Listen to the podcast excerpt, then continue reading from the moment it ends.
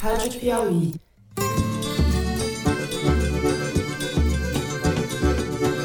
Olá, sejam muito bem-vindos ao Foro de Teresina, podcast de política da revista Piauí. Eu não autorizei distribuição de cloroquina na minha gestão. Mas está havendo? Senador, eu não tenho conhecimento que esteja havendo distribuição de cloroquina na nossa gestão. Eu, Fernando de Barros e Silva, em minha casa em São Paulo. Tenho o prazer de conversar com os meus amigos José Roberto de Toledo, também aqui em São Paulo. Opa, Toledo. Opa, Fernando. Opa, Thaís. Rir é um ato de resistência. E, infelizmente, essa máscara ela esconde algo muito precioso para nós brasileiros: o sorriso. Ele tá tapado, tem que ficar tapado, mas ele existe. Bom dia, Thaís. Salve, Thaís. Salve, Brasil! Hoje a Thaís está animada, pessoal. Vamos lá. Salve, Brasil. O governo Lula deu pouco para os pobres e muito, muito mesmo para os ricos. Como o Brasil estava tão pouco acostumado a cuidar dos pobres, o pouco que Lula cuidou pareceu muito. Bom, vamos aos assuntos da semana. Foi uma semana em que ocorreram os primeiros depoimentos e a primeira fuga da CPI da Covid. Os ex-ministros Luiz Henrique Mandetta e Nelson Teich falaram à comissão e o general Eduardo Pazuello arrumou um jeito de driblar os senadores. O depoimento de Pazuello, que seria nesta quarta-feira que passou, foi remarcado para o dia 19. Isso se ele não ficar, não tiver com a unha encravada no dia 19. Nós vamos discutir um pouco os resultados iniciais da comissão e o que se pode esperar dela daqui em diante. A semana também foi marcada por comoção e revolta pela morte do ator Paulo Gustavo, que morreu na última terça-feira, aos 42 anos, depois de mais de 50 dias de internação no hospital do Rio de Janeiro. O calvário de Paulo Gustavo parece ter reunido a dor de todo o país. A tragédia que já matou mais de 415 mil pessoas, muitas das quais poderiam ter sido salvas se o país tivesse vacinas e se o país tivesse um governo agindo para conter a transmissão da doença. Essa tragédia sem fim encontrou um rosto na figura do ator. Nós vamos falar disso, vamos falar também do estado geral da pandemia e da vacinação no país. No último bloco, o ex-presidente Lula, agora liberado pela justiça para se candidatar, está a todo vapor nas conversas visando a eleição do ano que vem. O petista foi a Brasília para uma série de encontros que começam a costurar a esquerda e a direita suas alianças para a campanha presidencial de 22. Ciro Gomes, por sua vez, começou a atacar Lula de uma forma diferente, dizendo que ele, na verdade, fez pouco pelos pobres e muito pelos ricos. O discurso já tem a mão do marqueteiro João Santana, que trabalhou para Lula e Dilma, foi condenado na Lava Jato e agora tem a missão de viabilizar Ciro Gomes à presidência. É isso, vem com a gente.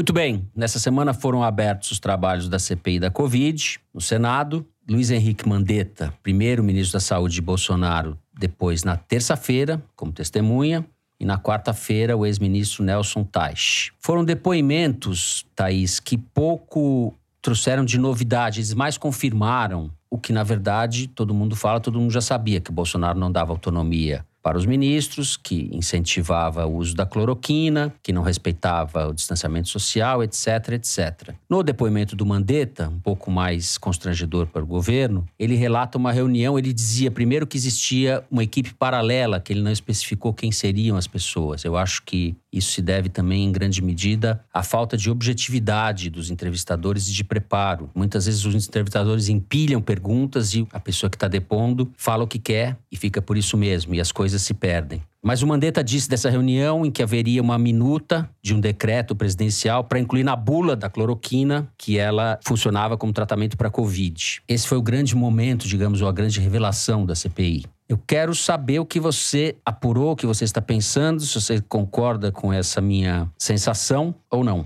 É, eu acho que o argumento de que, afinal de contas, as revelações feitas pelos dois primeiros depoimentos dos dois ex-ministros não traz novidade é o argumento que o próprio Palácio do Planalto usa para minimizar a importância da CPI, falando que Bolsonaro nunca escondeu que ele defendia cloroquina, que ele nunca escondeu que ele era contra o uso de máscara, ele nunca tentou evitar aglomeração. Então, esse é o argumento justamente para tentar minimizar e eles encontram respaldo para esse argumento no dia a dia da comissão. Acontece, porém, que o governo governo, de sua parte, que poderia, se fosse um governo mais profissional, politicamente falando, poderia fazer algum uso disso e o governo tem dado demonstração do contrário, de também estar completamente perdido, apesar das falhas que a comissão já começou a apresentar. Na mesma hora que o Tati começou a falar, na quarta-feira de manhã, o Bolsonaro fez um evento no Palácio do Planalto. E aí ele fez ali o que ele costuma sempre fazer, que é ameaçar, no caso sempre com referência ao Supremo Tribunal Federal, que é o motivo da ira dele, falando que ia fazer um decreto para garantir o direito de ir e vir. Nas ruas já se começa a pedir por parte do governo que ele baixe um decreto. E se eu baixar um decreto, vai ser cumprido não será contestado por nenhum tribunal, porque ele será cumprido. Queremos a liberdade para poder trabalhar, o nosso direito de ir e vir. Ninguém pode contestar isso. E o próprio Palácio do Planalto, assessores com quem eu conversei, dizem que esse tipo de ameaça já não surte mais o mesmo efeito. As pessoas já não ficam mais embasbacadas, a interpretação dessa postura dele já é muito mais rápida e fácil de fazer, embora esses assessores falem, ok, a gente concorda, mas não deixam de ser ameaças do presidente da República, né? Ele falou que já encheu o saco a cobrança de usar máscara, quer dizer, todas as tentativas do governo de mudar a postura do presidente, o próprio Bolsonaro desmonta, né? Desmobiliza em seguida.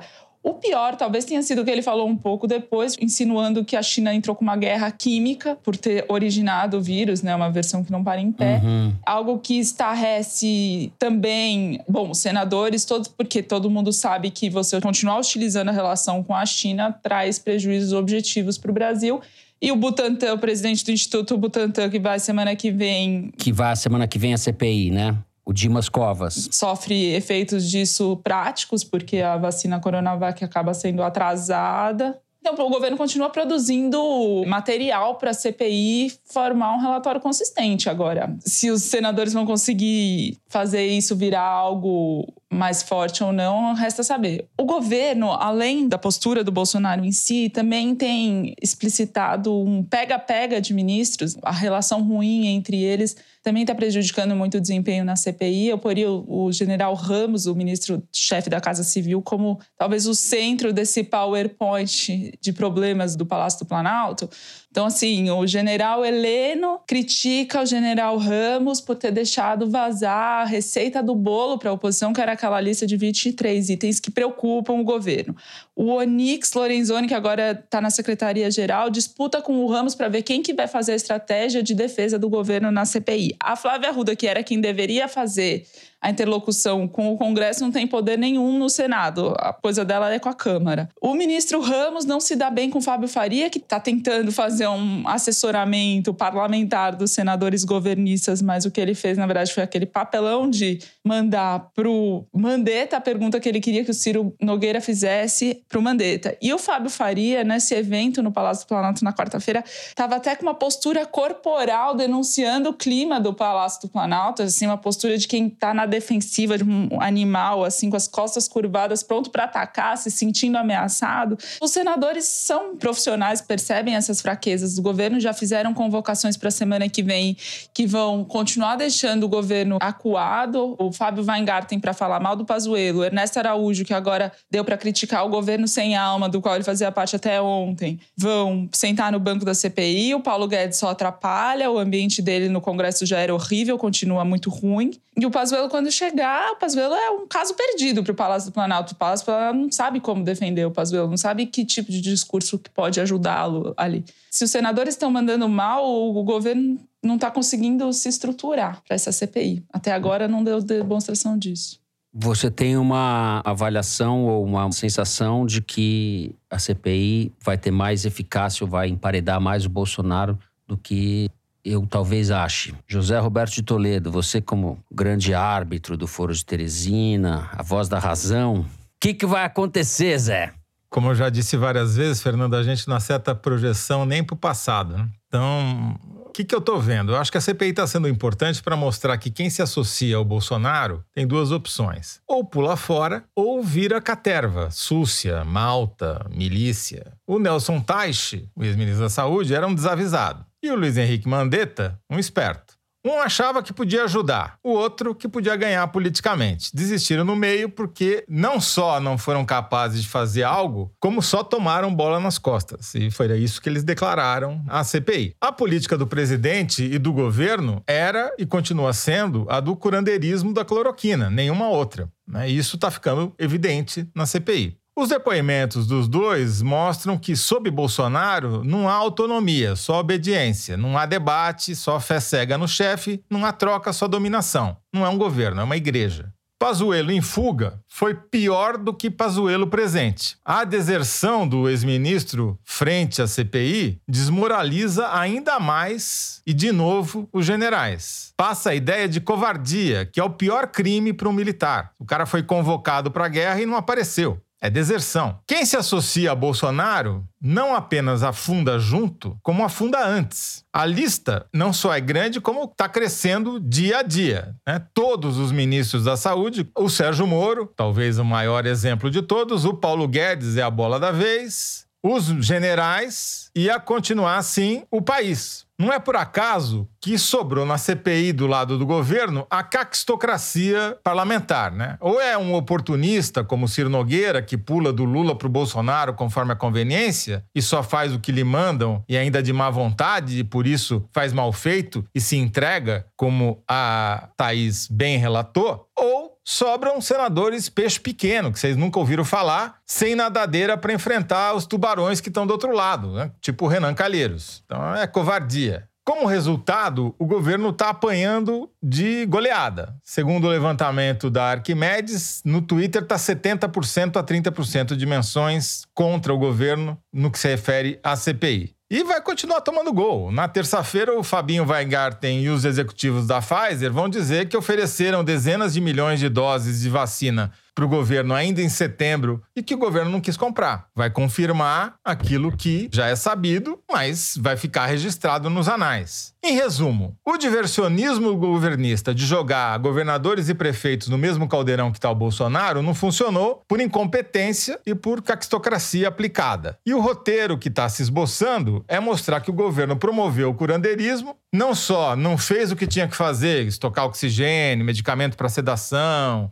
encomendar vacina de vários fabricantes, como atrapalhou quem tentou fazer alguma coisa de bom. E que o Bolsonaro estava por trás dessa sabotagem o tempo todo. Diante da batalha perdida, o Bolsonaro fez o que sempre faz quando está acuado, blefou. Né? Disse que tem um decreto pronto para garantir o ir e vir das pessoas contra as restrições impostas por prefeitos e governadores e que ai do Supremo e do Congresso se eles contestarem o decreto. Primeiro que não vai baixar decreto nenhum. E segundo, que governadores e prefeitos já levantaram as restrições de ir e vir. Não tem propósito nenhum, né? O Bolsonaro está mostrando, pela enésima vez, que ele é, antes de tudo, um blefador. Blefa que tem coragem, blefa que vai metralhar e arrebentar, blefa que vai governar. Mas, na hora de abrir o jogo, só tem um dois de paus para mostrar. Zé, pegando carona um pouco nisso que você falou, eu não acho que o resultado vai ser inútil. Eu só acho que vai ser insuficiente esse resultado da CPI se não houver uma reviravolta ou uma grande revelação. As coisas vão mais ou menos sendo cozinhadas em banho-maria. A minha impressão é de que o país, se as instituições estivessem funcionando de fato diante da barbaridade acumulada desse governo, a gente estaria num processo de impeachment. Mas na Câmara a gente sabe que a situação é completamente diferente. Então, a gente não vai ter provavelmente um processo de impeachment. O Bolsonaro Bolsonaro ainda tem uma popularidade razoável, tem uma força, uma base, por mais reduzida que seja, organizada, e a gente está fazendo uma espécie de catarse com essa CPI. Eu tenho essa impressão um pouco de que a CPI vai funcionar um pouco como catarse, vai ter o efeito político de desgastar o Bolsonaro sem miná-lo completamente. Um caminho possível para que tenha uma reviravolta talvez sejam descobertas a respeito da produção da cloroquina, porque o cara tem uma obsessão enorme pela cloroquina e, e colocou o exército, laboratórios do exército, etc., para produzir cloroquina. Teve uma deputada do PT, a Natália Bonavides, do PT do Rio Grande do Norte, que foi até a CPI, inclusive, para levar investigações a esse respeito, como siga o dinheiro, né? ou siga a produção da cloroquina. Por que, que o exército entupiu o país de cloroquina, sabendo todos que esse negócio não serviria para nada? Então, falta falta ainda, a meu ver, alguma coisa de impacto, alguma coisa que. Não que as barbaridades não existam, eu não estou querendo minimizar. E acho que tem um efeito até didático de você elencar e seguir passo a passo da ordem cronológica as barbaridades que foram feitas pelo Bolsonaro. Não sei se isso será suficiente para provocar algum efeito mais decisivo no rumo da política brasileira. É, eu acho que pelo que eu tenho ouvido dos políticos, assim, da CPI, é que antes de você ter um relatório que possa servir de base para uma denúncia do Ministério Público, etc., é desgaste do dia a dia mesmo. É esse caminho, essa jornada até chegar lá, né? É nisso que eles estão apostando. Política não tem nocaute. Política é desgaste. Política é você dominar. O que aconteceu essa semana de mais importante? A CPI dominou a narrativa. O Bolsonaro perdeu a iniciativa de ditar o que é assunto. Ele não é mais sujeito, ele é predicado nas frases entendeu? Então, isso que é o mais importante. Tirou dele a iniciativa. Como nós vamos falar no terceiro bloco, ainda tem o Lula correndo por fora. É um Sim. quadro muito ruim para o Bolsonaro. É um quadro que vai tornando ele um caminho sem volta. Muito bem, muito bem. Por falar em cloroquina, desgaste, nocaute, vamos atualizar essa bagunça.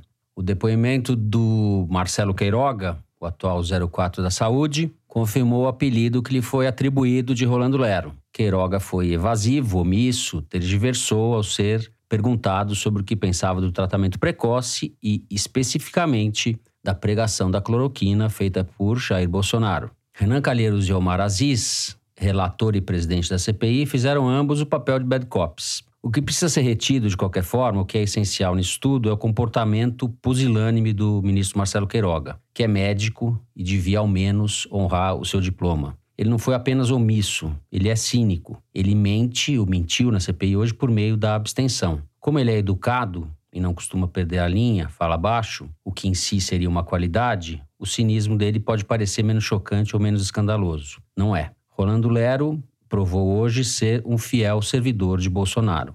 Ele empresta o verniz dele para se equilibrar entre as aparências e o indefensável. A CPI hoje ganhou pontos.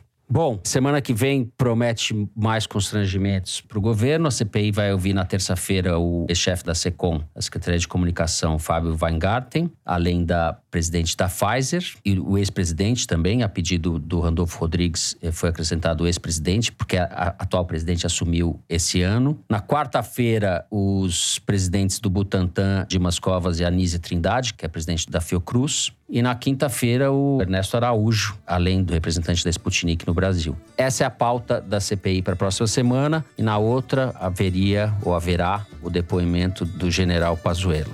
É isso então. Ficamos assim no primeiro bloco do programa. A seguir, vamos falar do quadro da pandemia no país. Vem com a gente.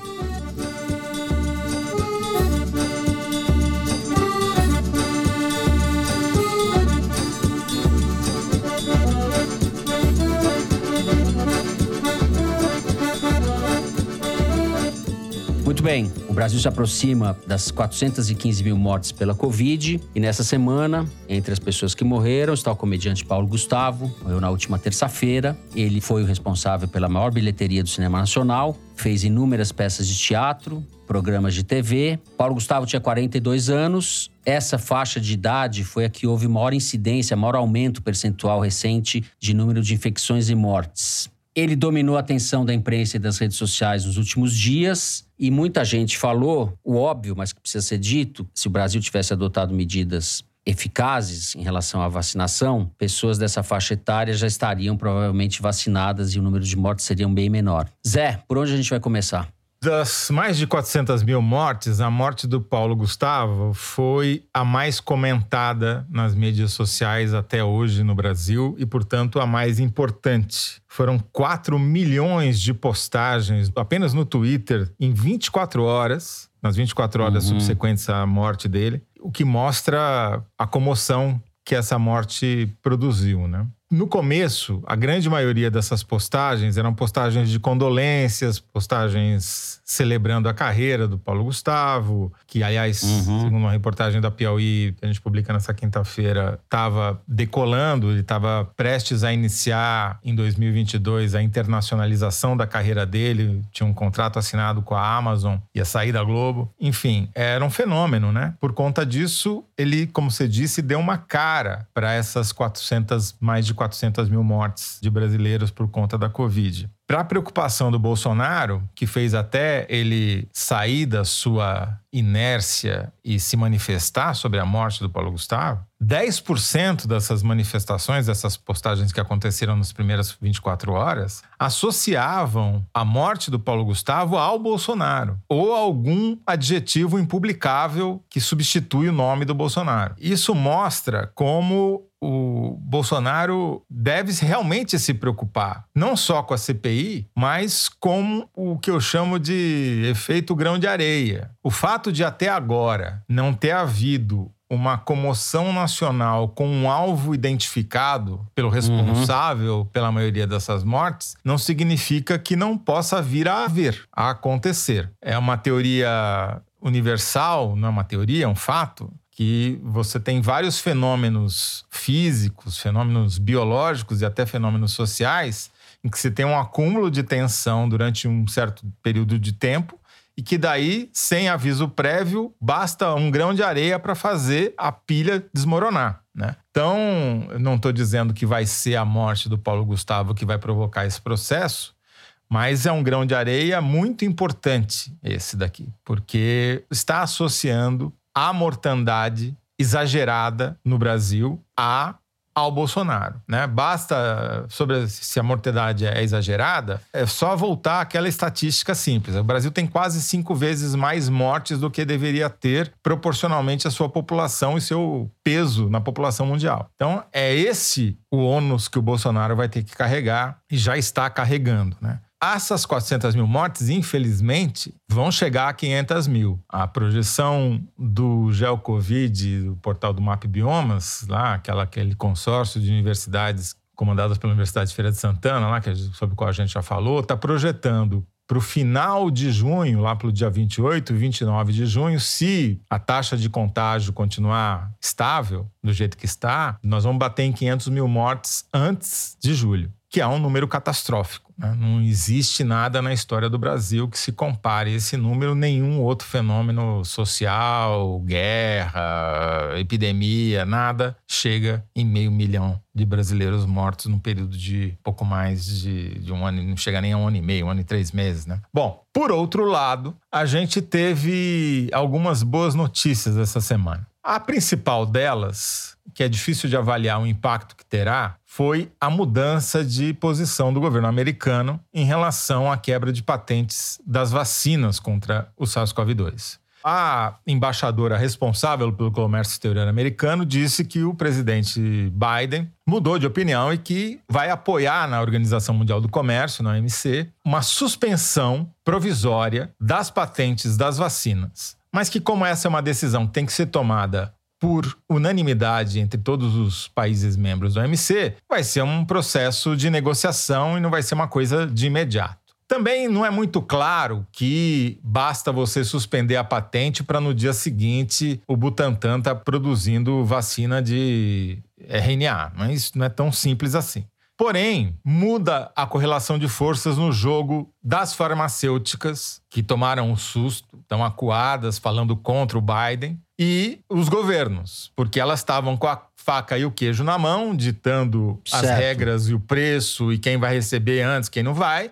E essa mudança de regra muda completamente a correlação de forças. Essa é a principal significado político dessa mudança de posição do governo americano que, diga-se de passagem, deixa o Brasil ainda mais isolado no mundo, né? Porque o Brasil, puxando o saco do Trump, tinha se posicionado no AMC contra a quebra de patentes que foi proposta pela Índia, que é o maior fabricante de vacinas do mundo junto com a China, e pela África do Sul. O Brasil abandonou o grupo dos países lá dos BRICS e foi ser capacho americano mais uma vez. O dono do capacho mudou de posição e o capacho ficou perdido, né? Para variar. Vamos ver o que, que o novo chanceler vai fazer a respeito. Ele diz que vai conversar com a embaixadora para entender melhor. Está perdido, que nem cachorro em mudança, né? A outra boa notícia foi que uma nova empresa, na verdade, uma empresa que é pioneira no desenvolvimento de vacinas de RNA, também uma empresa alemã como a BioNTech, anunciou ontem a CuraVac, que é uma vacina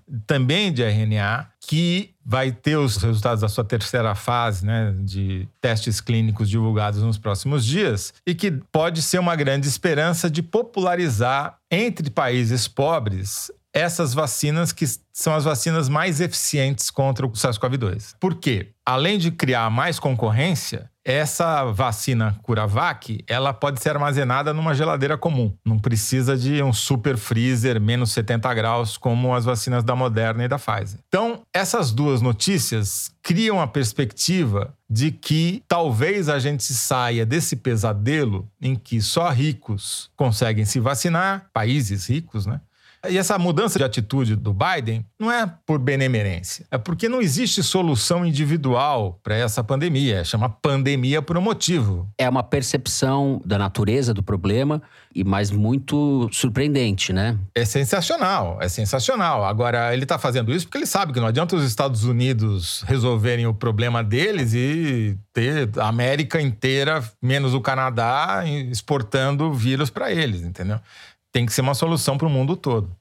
Bom, é isso? Vamos voltar para o Brasil, Thaís? É, mas para falar disso, porque essa situação cria uma situação para o governo no Congresso constrangedora, porque o Senado aprovou na semana passada um projeto para aprovar a quebra de patentes, com uma votação expressiva, 55 a 19 votos, quer dizer, você tem apoio do Nelsinho Trade, que era o relator do projeto, de autoria de um senador do PT, quer dizer, o Nelsinho Trade é do PSD, do Mato Grosso do Sul, é governista e relatou o projeto do PT, tem apoio do Serra, enfim, na Câmara tem apoio do Aécio Neves, tem deputado do PT, o Alexandre Padilha, que foi ministro da Saúde, tem um projeto também. Enfim, tem vários projetos nesse sentido. O combinado do Arthur Lira com a Flávia Arruda, que é ministra responsável pela articulação, é que ele não ia deixar esse projeto andar para não obrigar o Bolsonaro a vetar, e o Bolsonaro vetaria por recomendação da equipe econômica, segundo a qual você quebrar patente, você afugenta investidor americano. Agora os investidores americanos estão submetidos a outra política relacionada à pandemia e o governo vai ser muito pressionado, mas o ambiente muda muito, é mais uma dificuldade que o governo enfrenta no Congresso em relação a isso. Em relação à questão das mortes evolumando, né, a Universidade de Washington fez esse estudo prevendo que o Brasil em agosto pode chegar a 688 mil mortes, quer dizer, uma terceira onda, isso no pior cenário, se o uso de máscaras não for feito pela maioria das pessoas. E justamente máscara, que ontem o Bolsonaro, ontem na quarta-feira, Bolsonaro voltou a dizer que já encheu o saco essa cobrança para usar máscara. Quer dizer, a terceira onda da pandemia já é tratada como assim um risco iminente pelos gestores de saúde no país, né? O CONAS, que é a Conselho dos Secretários Estaduais já alertou o Ministério da Saúde, já pediu para o Ministério da Saúde articular com a Anvisa algum tipo de controle nas fronteiras, nos portos, nos aeroportos, para pessoas que estão vindo de países com novas variantes, por exemplo, a Índia, que pode trazer uma terceira onda mais virulenta ainda para o país. Estão cobrando o governo a se posicionar sobre isso. O governo está fazendo o que sempre fez, né? Como se não tivesse nenhuma mudança em relação a isso. A gente pode ter um cenário que agora a pandemia está dando essa refluida relativa porque ainda tem uns números absurdos, mas pode voltar a ficar muito ruim agora, em junho, julho, é a previsão.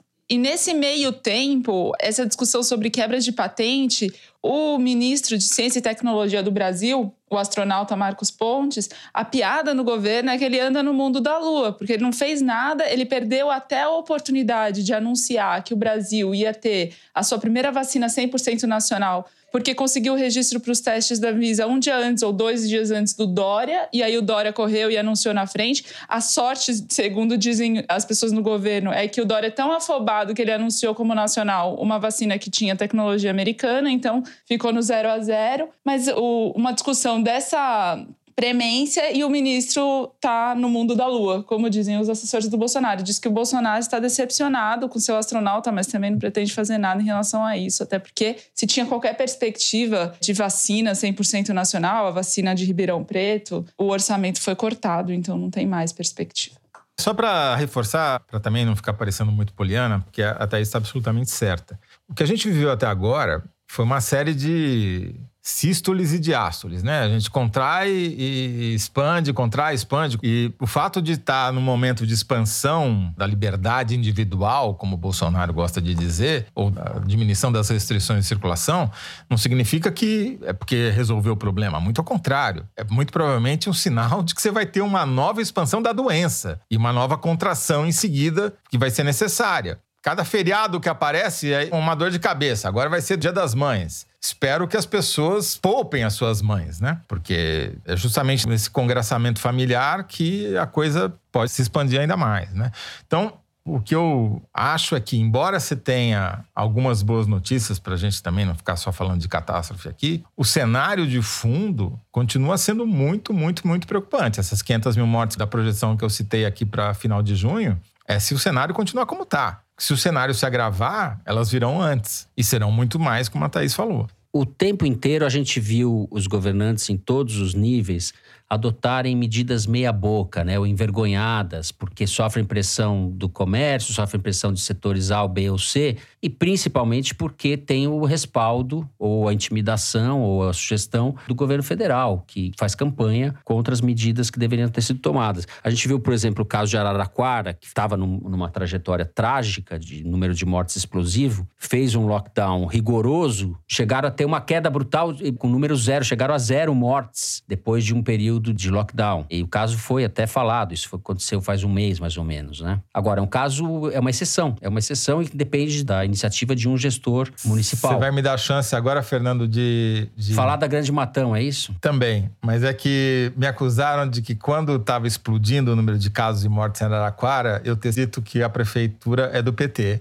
e que quando fez o lockdown e reduziu a zero, eu não disse o partido do prefeito. Então fica aqui registrado que o partido era o mesmo no desastre e no lockdown. Tá certo. Muito bem. Diretora, já estouramos o tempo, né? Pela sua cara, eu já vejo que teremos problemas. Já levei um cartão amarelo aqui. É isso? Bom, a gente encerra o segundo bloco, esse animado segundo bloco, só com coisas boas e coisas novas. E vamos para o número da semana, que é tirado da sessão Igualdades, publicada toda semana no site da Piauí. Diretora Mari, qual é o número? Fernando, o número da semana é 1,13 bilhão de reais. É, o orçamento da União, o orçamento do Paulo Guedes, prevê gastar 1,3 bilhão de reais na construção de submarinos. Eu que não entendo absolutamente nada de submarinos não saberia o que dizer sobre esse valor.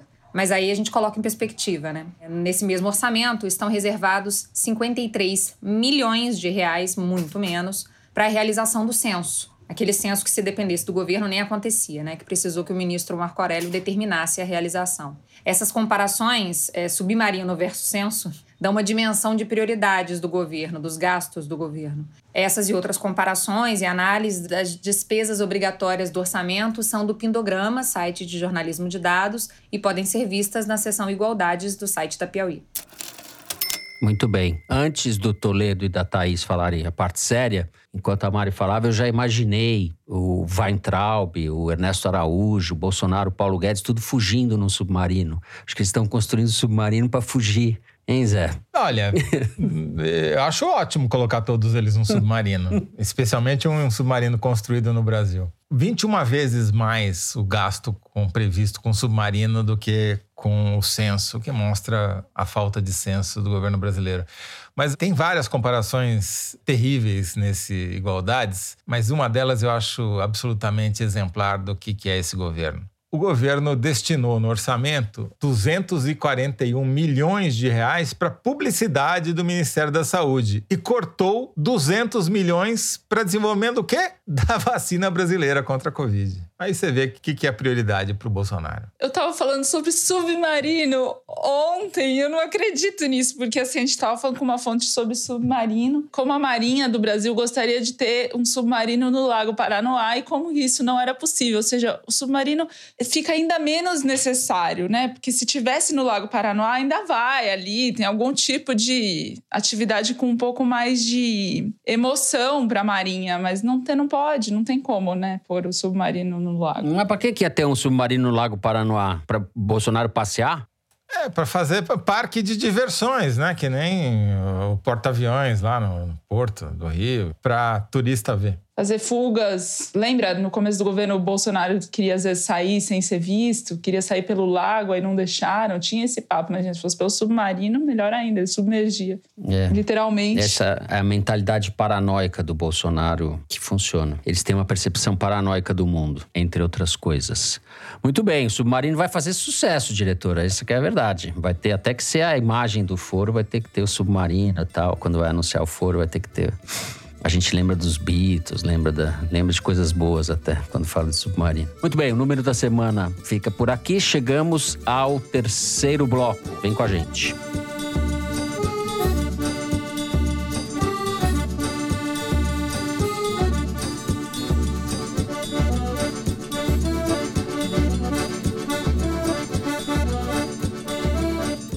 Muito bem, Thaís Bilenque. Luiz Inácio Lula da Silva está aí na sua cidade aprontando. Está conversando com muita gente. Foi para Brasília, se encontrou com o ex-presidente da Câmara, Rodrigo Maia, com o presidente do PSD, Gilberto Kassab, com quem o PT está a todo vapor nas articulações. Encontrou com Marcelo Freixo, do PSOL, encontrou com Marcelo Ramos, do PL do Amazonas, líder do MDB, Isnaldo Bulhões, de Alagoas. Ou seja, ele está fazendo uma quermesse aí em Brasília, com clara intenção, a meu ver, de costurar alianças regionais e se aproximar de parte do que se chama do centro do espectro político para consolidar a candidatura dele à presidência da República. O que só você sabe, Thaís, sobre esse tour Bom, o que difere, talvez, esse tour é o fato de o Lula tá fazendo isso com método.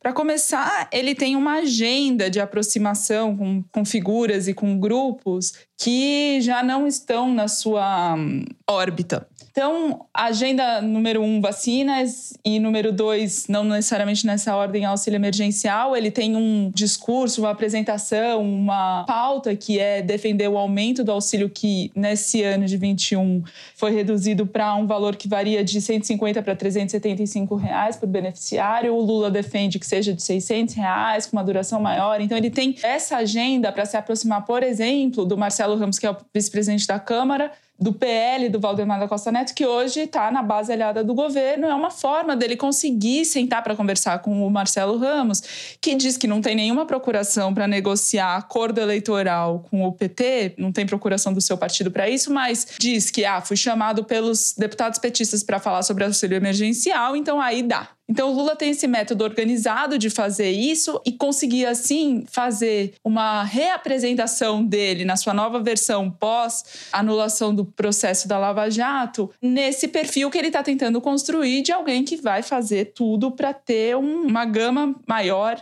e muito mais à direita de aliados para 2022, mas com a preocupação de não deixar que o discurso eleitoral mine né, as tentativas de diálogo e de aproximação.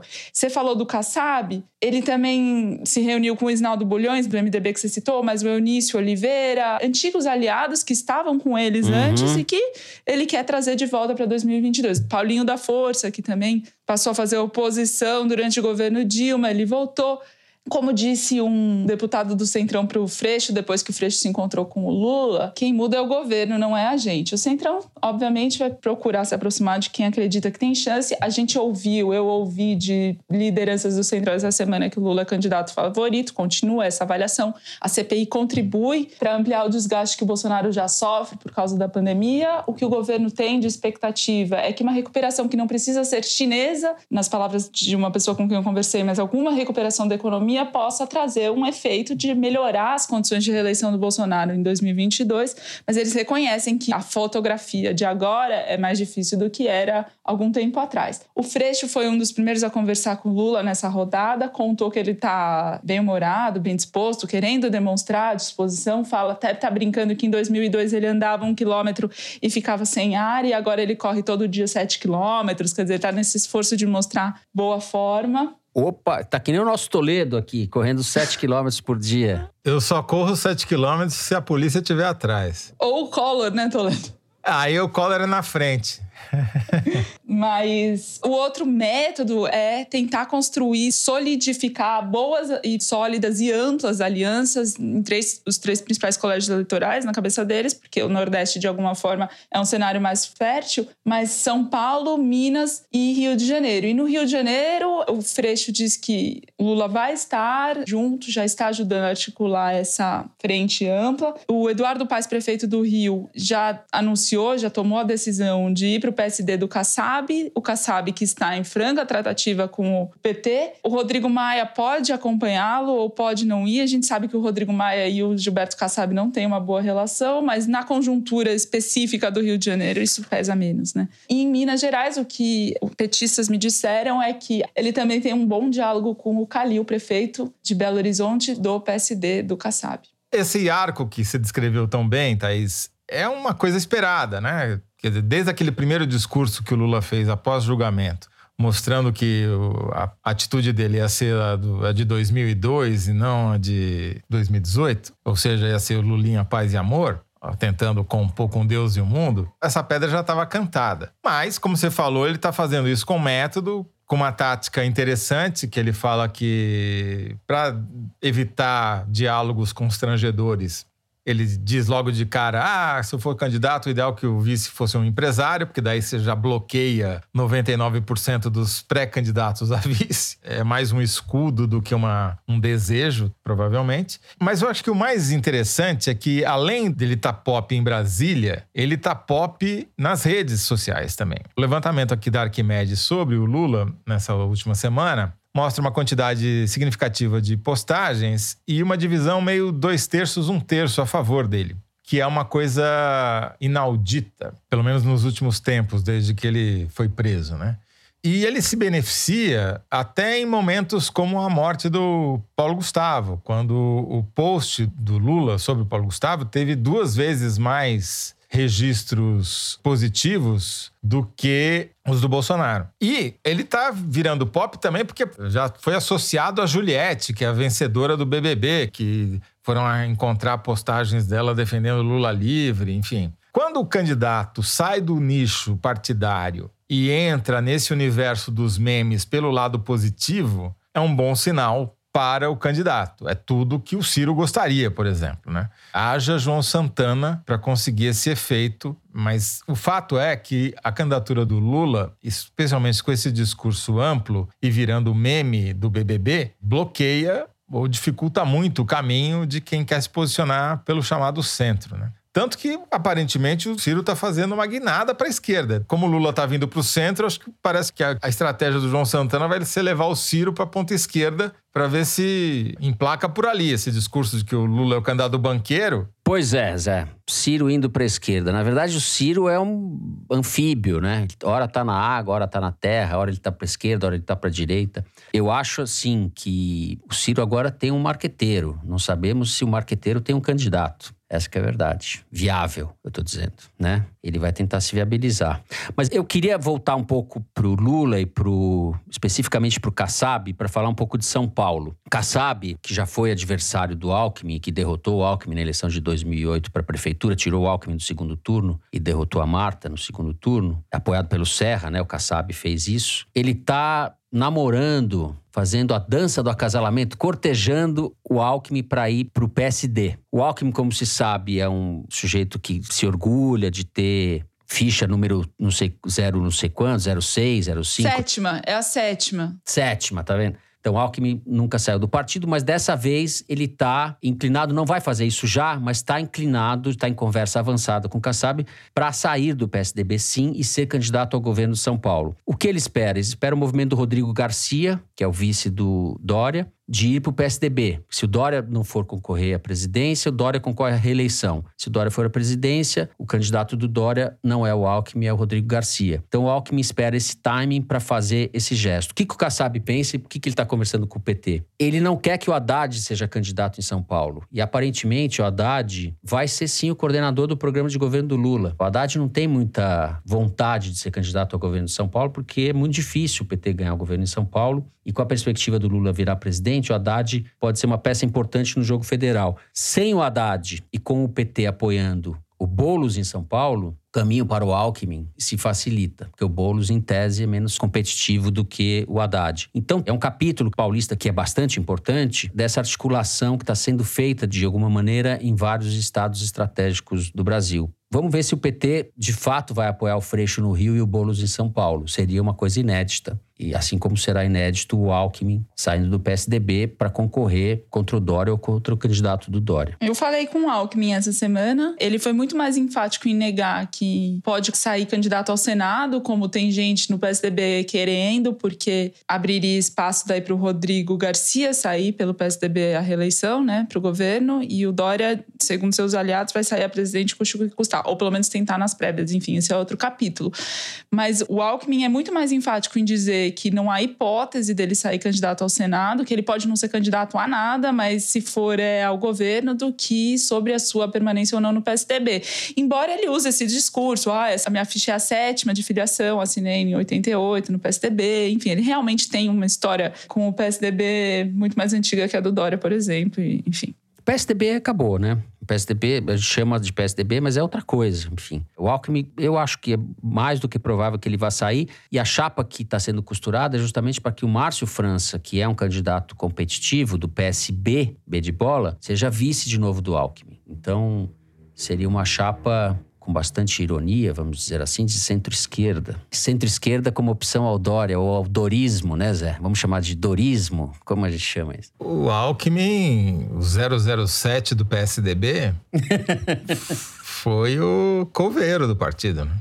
A candidatura dele é que sepultou o PSDB como opção de poder na eleição passada. Ninguém lembra mais. Mas ele foi a grande esperança do centro. Falamos desse candidato muito mais do que ele merecia na eleição de 2018. Teve um Nossa. desempenho, só não foi pior que o da Marina. Né? Ele enganou o Centrão, inclusive, hein, Zé? O Centrão tava todo com ele. Sim. Tinha um latifúndio de televisão, etc. É, porque ele era o paradigma daquelas campanhas antigas, do tipo que o João Santana é especialista em fazer, baseadas na televisão, com muito tempo de TV e tal, né? O mundo mudou, o quadro partidário mudou, a percepção sobre a política mudou, o jeito das pessoas se comunicarem mudou, a, a influência não é mais por um emissor e um monte de receptores, é por redes que você não sabe muito bem como se organizam, que são mutáveis o tempo todo, enfim.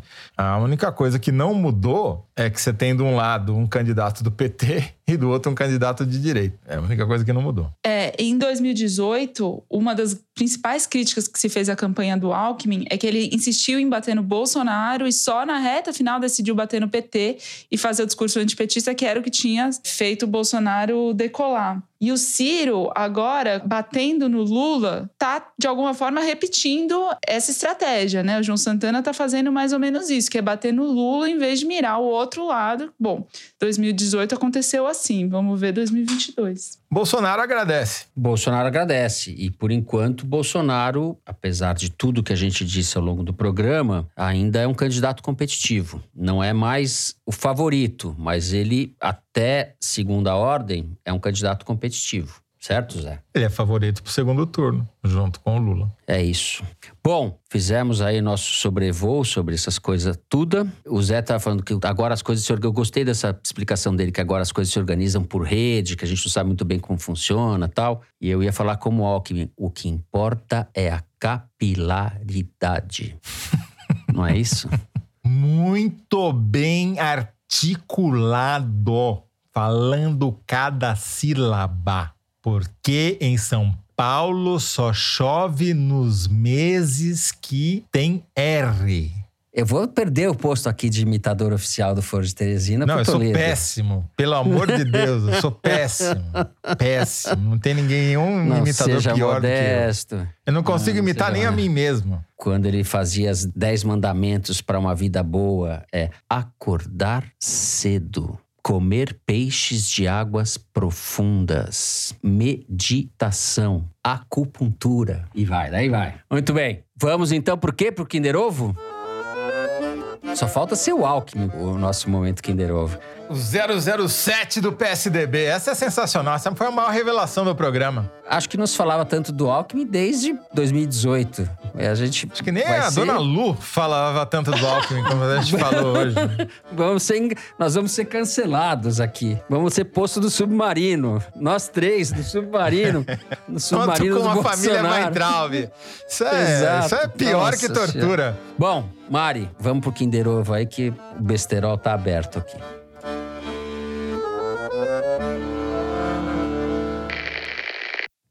Até vejo o Bolsonaro muito como um poodle. Sabe, o poodle pra mim é aquele cachorro que é muito chato, que late o tempo todo, que sempre inferniza a vida. É o Porchat, um Fábio Porchat. Com ele, ele cala a boca e vai pro canto. Esse é o Bolsonaro. O Bolsonaro, quando tava no debate, ele é muito forte, ele late muito quando deixa o poodle sozinho em casa. Quando chega o dono, o Bolsonaro cala a boca.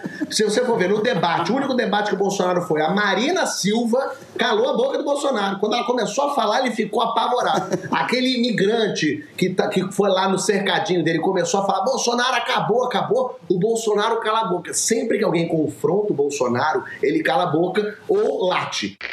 Fábio Porchat, acertei. Eu achei que vocês fossem acertar na minha frente. Gente, vocês não eu- estão vendo mais a Mari tá fazendo uma cara de alívio. Ela facilitou, ela só faltava ela pôr o Lula agora, o próprio Bolsonaro. Agora vocês têm que acertar de qualquer jeito. Mas eu vejo aquele papo de segunda, eu gosto de ver aquele papo de segunda. Tem o Emicida, eu adoro o Emicida. E o Porchat é engraçado, né? O Porchat é divertido. Então eu vejo aquele programa que tem o Francisco Bosco também e o João Vicente. Papo de segunda. Eu me divirto ali. Muito bem. O nome é bom. O nome é bom, ela nunca viu, ela nunca viu. o nome é bom. Não, mas o nome é bom. É, é tipo assim, vale a pena ver de novo. Ah, o nome é bom. Muito Isso bem. me lembra uma sessão da Folha de São Paulo que, quando criaram, chamava-se Entrevista de Segunda. E daí alguém falou: acho melhor colocar a entrevista da segunda. Muito bem. Depois dessa vitória cachapante, né, Mari? Só me resta aí triunfante para o Correio Elegante. Até rimou. Vitória cachapante, triunfante, Correio Elegante. Eu vou abrir então o Correio Elegante. A primeira carta é da Andrea Pesch. É Pesch, P-E-C-H. Pesch Peck. Não sei se é Pesch ou Peck. Mora no Rio de Janeiro. Ela diz o seguinte. Olá, Fernando Toledo Thaís. Todo sábado, no caminho do trabalho, a Juju, minha namorada, me manda mensagem perguntando se eu já escutei o foro. Sempre debatemos sobre os programas. Essa semana, o tio dela, Jesus Paredes Soto, faleceu por complicações provocadas pela Covid. Jesus foi um operário encarcerado no DOI-COD durante a ditadura militar e teve uma incrível jornada de vida que inclui o sequestro de um embaixador, dirigir uma metalúrgica, vender cerveja na praia, formar-se em farmácia e abrir sua própria fábrica de produtos homeopáticos. Ele perdeu o rim devido às torturas que sofreu quando preso e, apesar de uma vida de luta, não conseguiu vencer a Covid. Mas sua história foi contada na edição 133 da revista Piauí, na seção Esquina. Gostaria que os companheiros homenageassem esse guerreiro, mandassem um abraço para Juliana e muita força para essa família esquerdista. Aproveito a oportunidade para me solidarizar com os familiares e amigos das vítimas da Covid e manifestar meu desprezo por esses governos que matam. Um abraço da Andrea Pesch. Zé, A você grande- conhece Não, eu conheço porque eu li apenas esse perfilzinho que saiu escrito pelo Ricardo Lessa na sessão Esquinas da Piauí. E mas o maior feito do Soto entre muitos feitos foi ter aberto o cofre do Dr. Rui, né? Dr. Rui, para quem não sabe, era o nome da amante do governador de São Paulo, Ademar de Barros, que para não dar bandeira pedia que toda vez que passasse uma ligação da amante para ele lá no Palácio dos Campos Elíseos, dissessem que era o Dr. Rui que estava ligando. E às vezes ele se confundia e terminava a ligação falando assim em voz alta para todos ouvirem do lado de cá. Um beijo na boca, doutor Rui.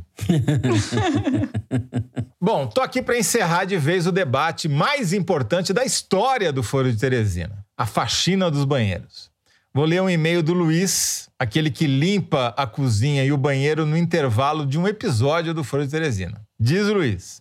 Diante da repercussão nacional envolvendo o meu nome, venho reivindicar um direito de resposta neste programa, assim como fez Brizola contra a Globo em 94. Em resposta ao ouvinte Carol Abreu, que duvidou da minha eficiência na limpeza do banheiro, digo que meu apartamento não chega a ser um palácio da alvorada, embora com toda certeza esteja muito mais limpo e organizado do que aquele.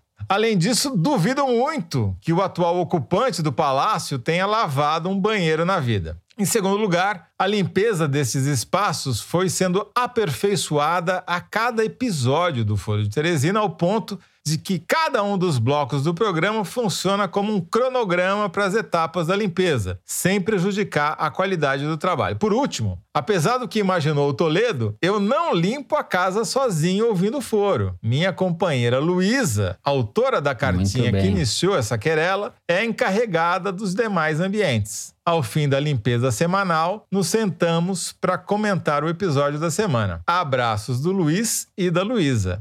Bom, então, Ô Luísa, avisa o Luiz que ali no cantinho, perto do chuveiro, sobrou uma sujeirinha ali. Ele, um pessoal se empolgou aqui ouvindo o foro e né, não limpou direito ali o banheiro. É isso, um beijo para Luiz e Luísa. Bom, eu tenho duas mensagens curtinhas aqui. A primeira veio por e-mail do Eric Silva. Salve, salve, nobres jornalistas. Contribuindo com o quadro Em que situação você escuta o foro? Eu ouço quando as coisas acalmam em meu serviço com fone, porque sou policial militar no Recife. Precisamos falar do sofrimento de quem trabalha em redutos bolsonaristas. É sofrimento, é agonia, é Brasil 2021. Eric, força aí, guerreiro. É isso aí. É...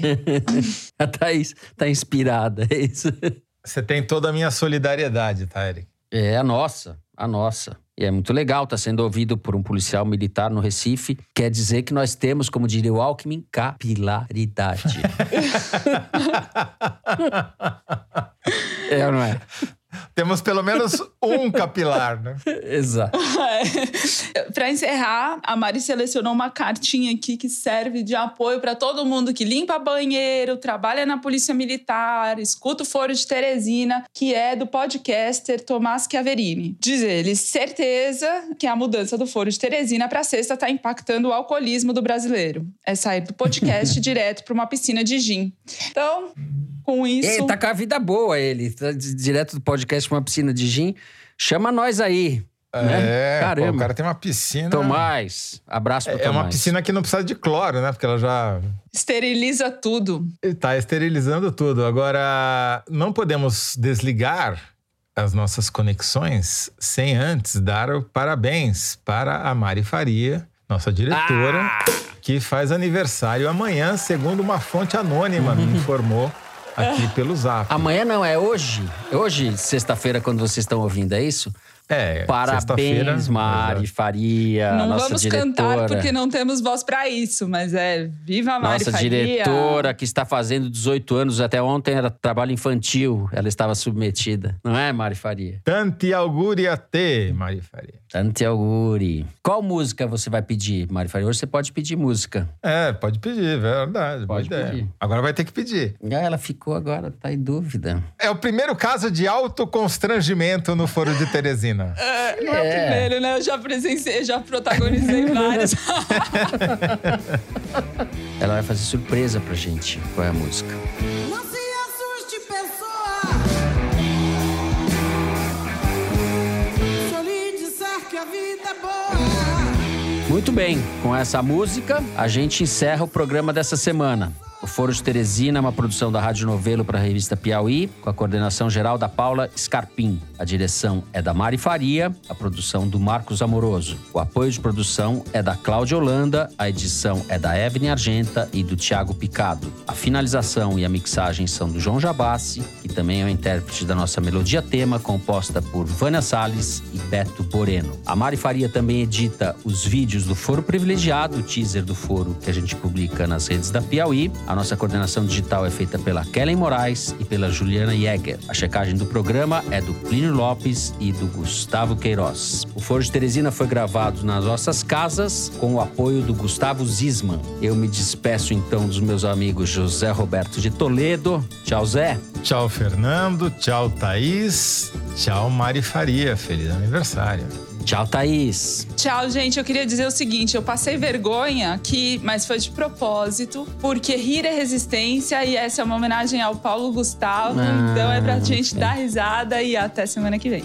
Muito bem, muito bem. Então é isso, gente. Até a semana que vem.